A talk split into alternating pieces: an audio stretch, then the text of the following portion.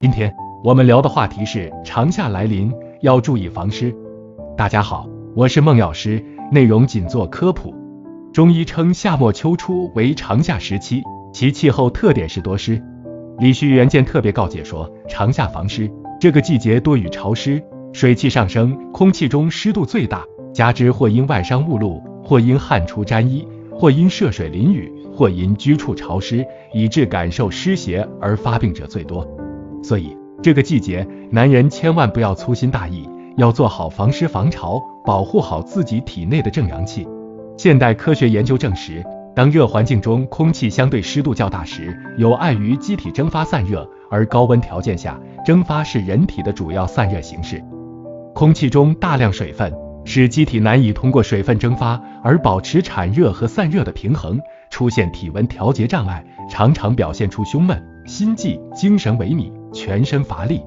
长夏防湿，主要应做到以下几点：一、居住环境避免潮湿。《黄帝内经》提出，伤于湿者，下先受之，意思是湿邪伤人，最容易伤人下部。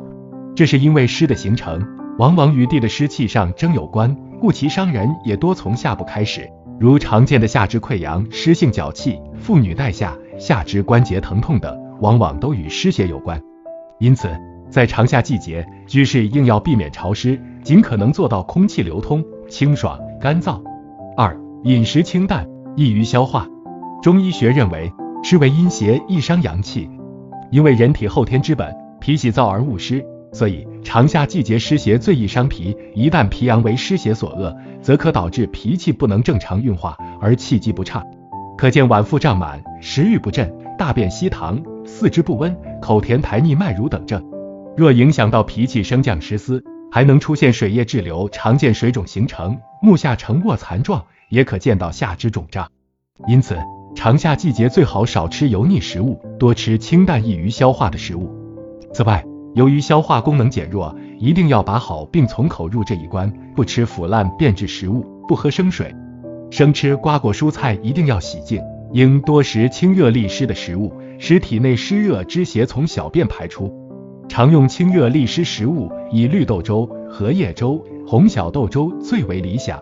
三。避免外感湿邪，由于长夏阴雨连绵，人们极易感受外来湿邪的侵袭，出现倦怠、身重、嗜睡等症，严重者还能伤及脾阳，造成呕吐、腹泻、脘腹冷痛、大便稀薄。因此，长夏一定要避免湿邪侵袭，做到外出带伞，及时避雨。若涉水淋雨，回家后要立即服用姜糖水。有头重、身热不痒等症状者，可服藿香正气水。此外，由于天气闷热、阴雨连绵、空气潮湿，衣物极易发霉，人也会感到不适。穿着发霉的衣物，容易感冒或诱发关节疼痛，因此衣服要经常晒一晒。今天的内容我们先讲到这儿。